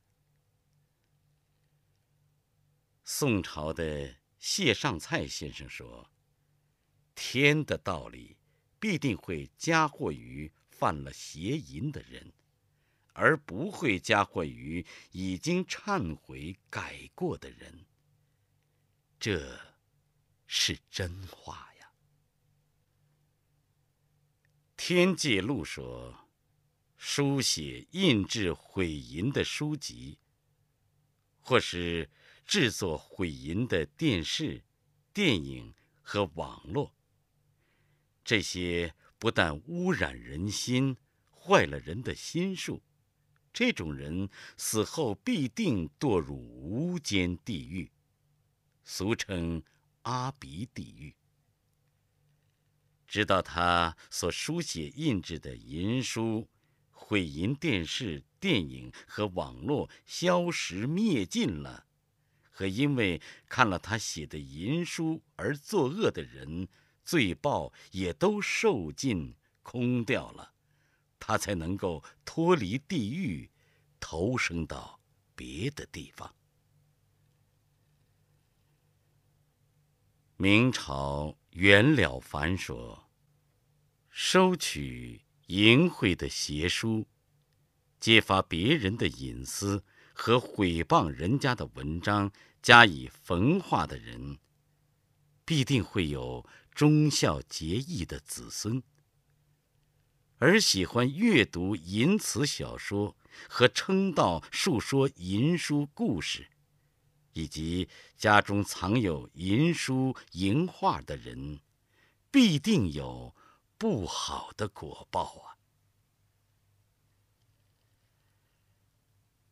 有处女。待字闺中的时候，也是他一生名节的开始。若是丧失良心的人，坏了处女的名节，那么他的父亲、母亲和亲戚都会感到羞耻，而脸上无光啊！即使是有人将她娶去，却往往会败露出来。她已经不是处女之身了，所以常常会因此而羞愧气愤，丧身殒命啊！纵使是结婚的时候瞒骗了过去，但他的内心也会经常感到羞愧惶恐，因为大劫已经亏了。就是经过了一千年，也是难以洗刷。所以，凡是有良心的人，都应该要预先的痛戒呀。寡妇守节，连鬼神都会对她钦佩尊敬，朝廷也会对她褒扬奖励。若是破坏了他苦守的节操，那么他本身和家人都会感到没脸见人。而她死去的丈夫在九泉之下，尤其是感到痛恨呢。自己不妨试试，将心比心，设身处地的想想，就会感到寒心了呀。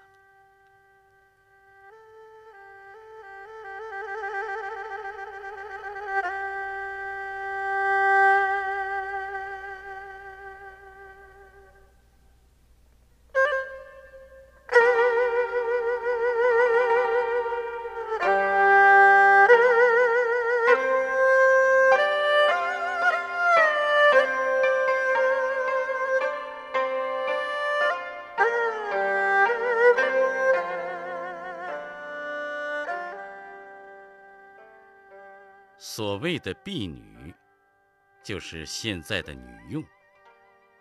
难道她就不是处女吗？自己的女儿就想她要贞洁，而人家的女儿就可以破坏她的贞洁吗？女仆，她也是人家的妻子。自己的妻子就想要他保有节操，而人家的妻子难道就可以丧失他的节操吗？人的富贵贫贱固然是有所差别，然而每个人的名誉和节操则是相同的重要。怎么可以丧失良心，而严重的去触犯如此的重罪呢？抱着妓女玩乐嬉戏，看起来似乎是没有什么罪过呀。然而却落入了妓女的圈套之中，往往因此而败家。导致父母抛弃了这个嫖妓的儿子，而亲戚也会疏远他，妻子更是憎恨他。就这样的自绝于伦常之外，丧失了自己守身如玉的志节。一旦染上了性病，遍体生了毒疮，眉毛也掉了。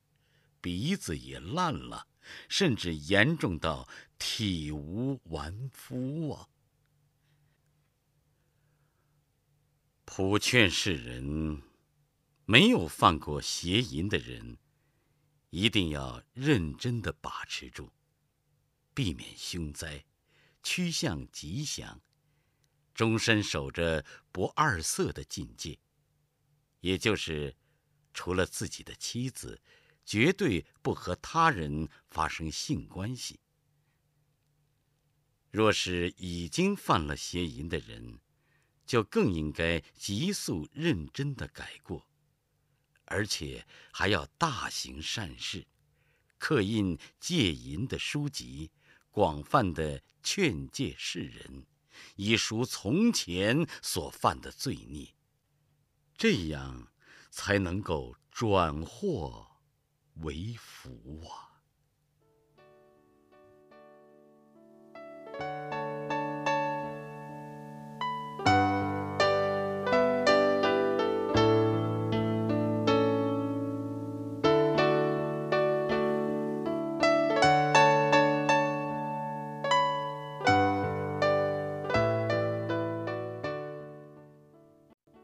下面，我讲一个故事。说的是，明朝正德年间，有位读书人，名叫赵永贞。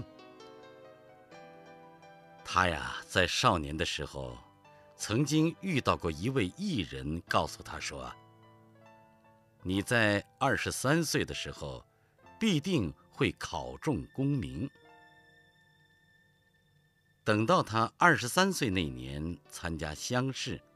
文章写得极好，主考官早已经决定选中他的文章好几天了。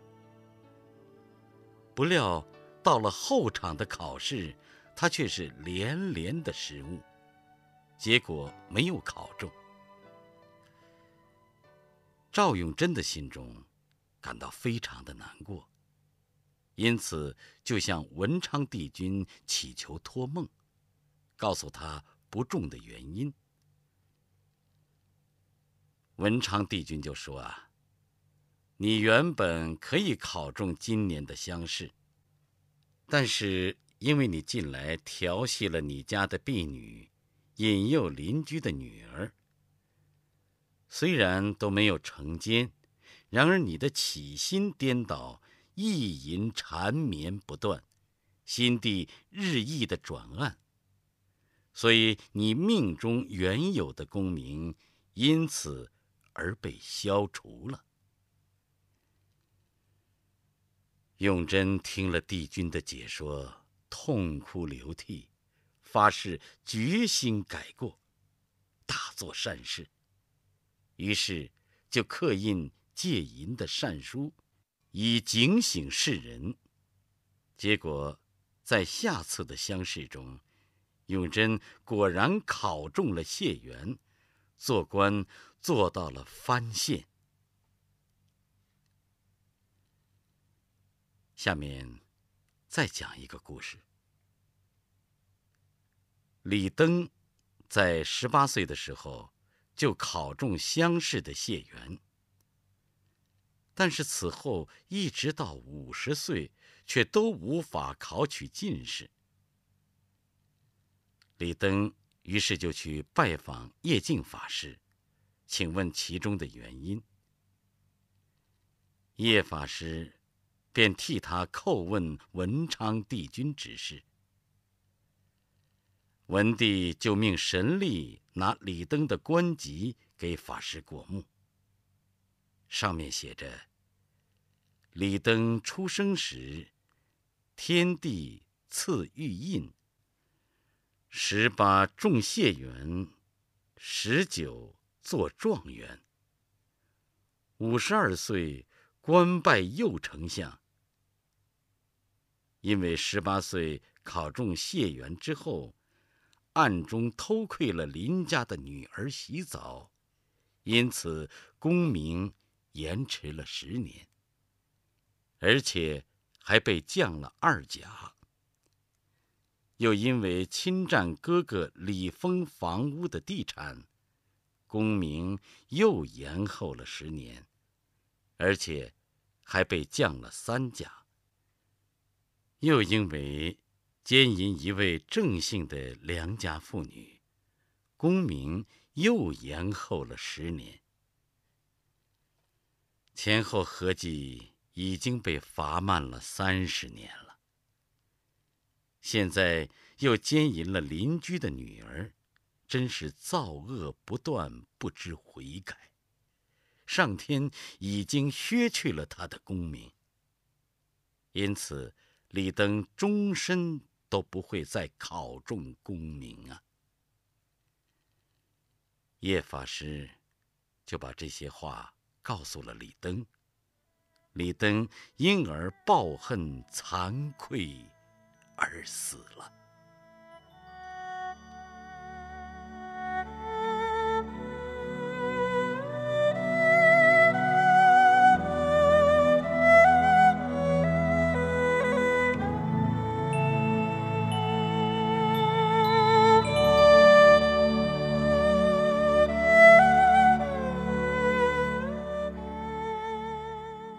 水浒传》的作者施耐庵，在书中写了许多助长邪淫、偷盗和杀生的情节，极尽的毁盗毁淫。结果，施耐庵的儿子、孙子、曾孙生下来全都是哑。《西厢记》的作者王实甫，善于描写男女偷情私会的情形，导致许多人看了《西厢记》就起了邪思淫念。结果书还没有写完成，王师傅自己就已经无法克制，嚼舌而死了。而唐朝的诗人元稹，见到了表妹崔莺莺长得美若天仙，就想娶她为妻，却遭到拒绝。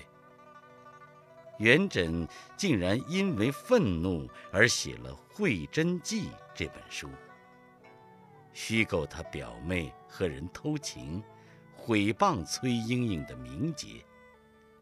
致使崔莺莺蒙垢千秋，而且又导致了后世的读者学习偷情私会。结果元稹死的时候痛苦万分，而且死了之后，他的尸体还惨遭雷电焚烧的报应。另外。宋朝的诗人黄山谷，喜欢写一些野艳的诗词。有一次，他和画马名家李伯实一同去拜谒圆通秀禅师。秀禅师先劝诫李伯师说：“不宜将一生的心力都用在画马上面。倘若你的心念念念都是马身，只怕来世就会堕落，投胎做马去了呀。”黄山谷听了发笑，秀禅师就呵斥他：“你不要取笑别人。”山谷便说：“难道我也会堕入马府吗？”禅师说：“博师他念马，堕落马身，也只是他个人的事情。但是你所写的淫色艳词。”却是挑动了天下许多人的淫心，害了多少人贞洁不保。这种的罪过，何止是堕入了马腹而已？恐怕泥离地狱正等着你去受刑呢。秀禅师是当时有名的得道高僧。黄山谷听了禅师的训诫之后，既惊恐又惭愧，从此就绝笔，再也不写野艳诗词了。下面，我讲一个故事，说是在唐朝的时候，有位御史，名叫李衍。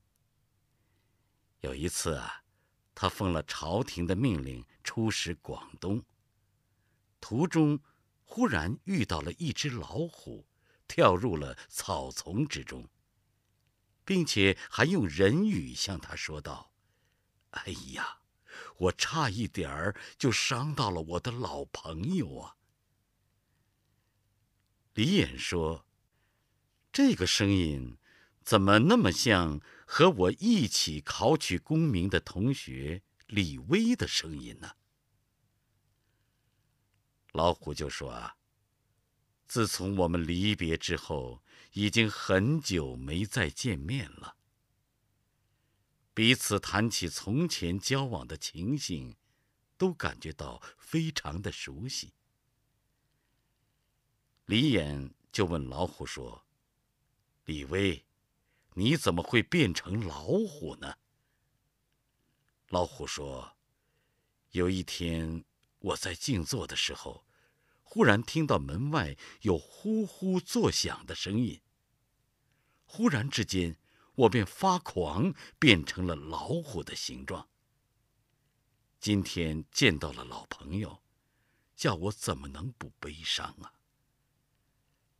李衍就问李威。你生平有没有做了什么遗恨的事情呢？李威答道：“我曾经在南阳的郊外奸淫了一位寡妇，结果被他的家人发觉了，就偷偷的设计要谋害我。于是我就趁着酒醉的时候，把他全家都杀光了。”这就是我生平最遗恨的事情啊！老虎说完之后，就大吼而去了。下面，我再讲一个故事，说的是迪阳县人王勤正与邻居的妇人有奸情，并且彼此约好。准备私奔，但是王勤正怕被她的丈夫发现追赶而至。不料该夫人竟然因此而杀害了她的丈夫。王勤正听了十分的惊骇，立刻就独自的逃跑了，一口气就逃到了七十里外的江山县，还自以为。我已经逃得很远了，可以脱身远离灾祸了吧？这个时候，王勤正感到肚子很饿，就走进了一家饭店准备吃饭。谁知道店主竟然为他准备了两个人用的饭菜。王勤正就问店主说：“我只是一个人吃饭，为何你准备两人份的食物呢？”店主说：“刚才呀，我见到有一位跟随在你身旁的披发男子，难道？”你们不是两个人吗？王勤正听店主这么一说，知道这个怨鬼已经跟随在自己的身旁了，于是就到官府自首。王勤正与林父就在同一时间伏法受死。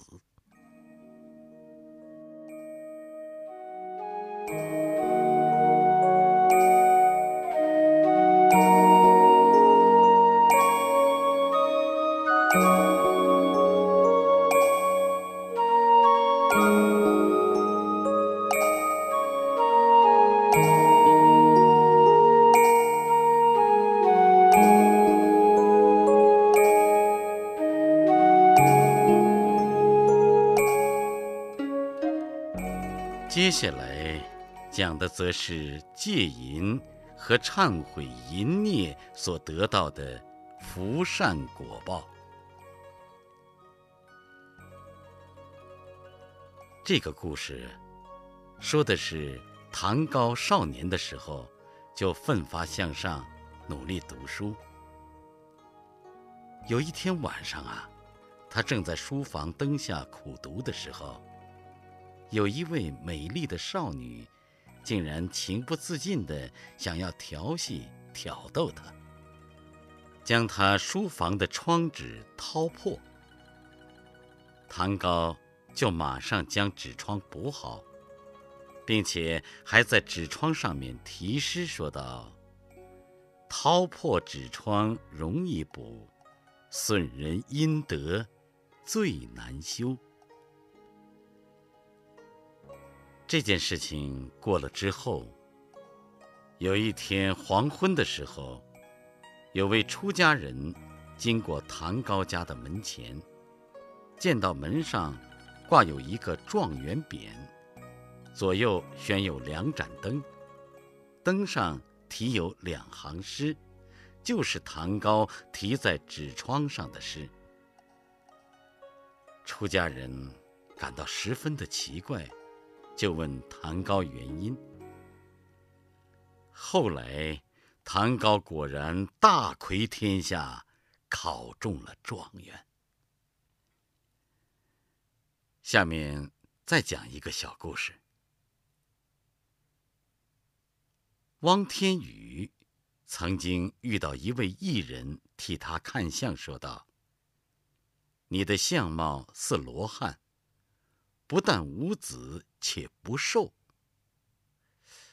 汪天宇听了之后，于是就不再看重钱财，喜欢布施行善了。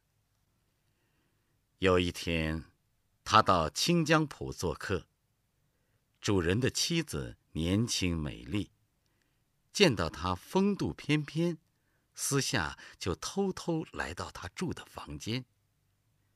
而汪天宇却紧闭着房门，不让他进来，并且隔着房门对他说：“我怎么能够坏了你的名节呢？”那妇人听了之后，立刻觉得非常的惭愧，就离去了。后来，汪天宇又遇到那位曾经替他看过相的艺人。对他说：“你到底积了什么阴德呀？你的相貌忽然变了。我看你呀，应当会生贵子，而且你可以活到八十多岁呀。”后来，王天宇果然如相士所言，生了一个显贵的儿子，而且自己也活到了。八十多岁。我们观察往昔的贤人，他们能够拒绝来奔投怀送抱的女子，有的是得力于一个数字，也就是己所不欲，勿施于人；有的是畏惧有损自己的阴德，唯恐犯了之后。会损福折寿。他们的学问虽然或有不同的地方，然而却同是合乎天理之正，人心之安。这对于当事人双方都是两全其美的方法呀。下面我再讲一个故事。说是从前浙江有位指挥使，聘请了一位老师到家中教孩子读书。老师有一次得了风寒病，要发出汗来，病才会好。指挥使就要儿子拿被子给老师盖。结果呢，被子里面刚巧误卷了夫人的一只鞋。老师病好了之后，就把被子送还，而夹在被子里的鞋子，就落在席子的旁边。老师和指挥使的儿子都没有发现，但是却被指挥使看到了。于是指挥使就怀疑自己的妻子与儿子的老师有奸情。而妻子不承认，而且很不服气。指挥使就派遣婢女假托妻子的吩咐，邀请老师一叙。老师听了，非常的生气，而且还责骂婢女。指挥使随后又在强迫妻子亲自前往，而自己。则手里拿着利刃，躲在门边，等候老师开门。这时候，老师拒绝开门，并且对夫人说道：“承蒙您先生看得起我，请我来教你们的孩子念书，我怎么可以做出这种不道德的事情啊？”老师始终坚持不肯开门。第二天清晨，老师就借故向指挥使辞行，说不能再教孩子读书了。指挥使就对老师说：“先生啊，您真是一位正人君子啊。”于是就说出了事情的真相，向老师道歉。并且诚恳的慰留老师。那一年，老师就考取了功名。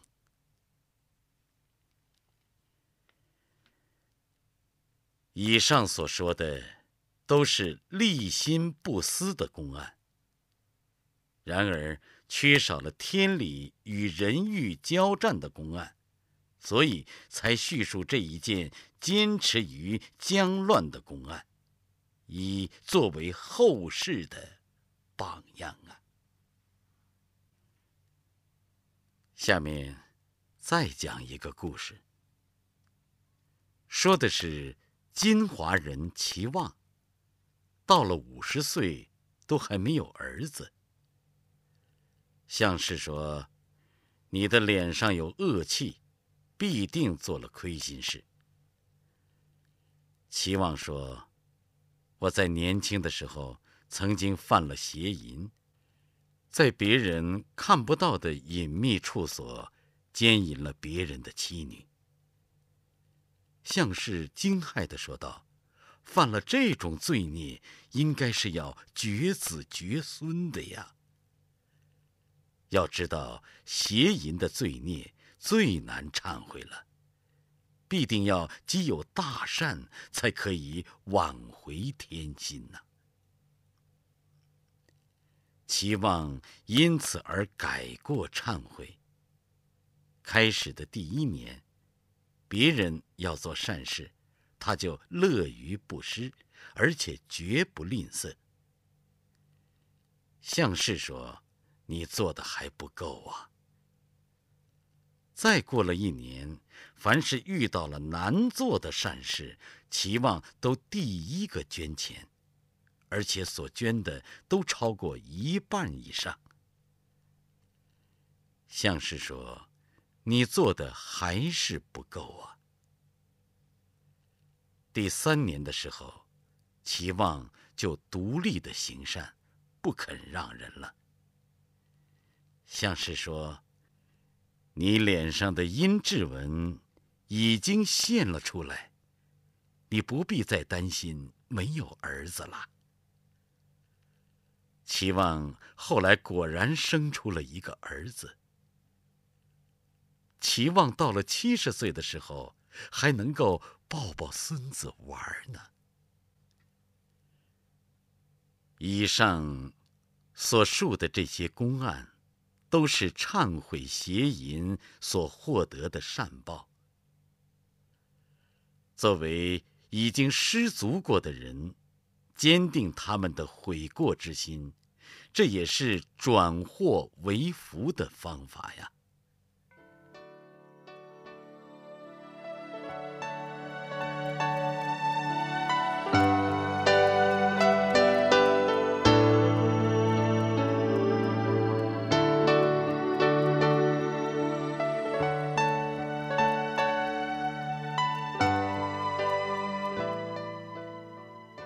在此，我们深盼，无论你是聪明人，还是迷惑的人，或是未曾犯过的人，或是已经犯过的人，都能各自的深思反省，及早发现自己的天良啊！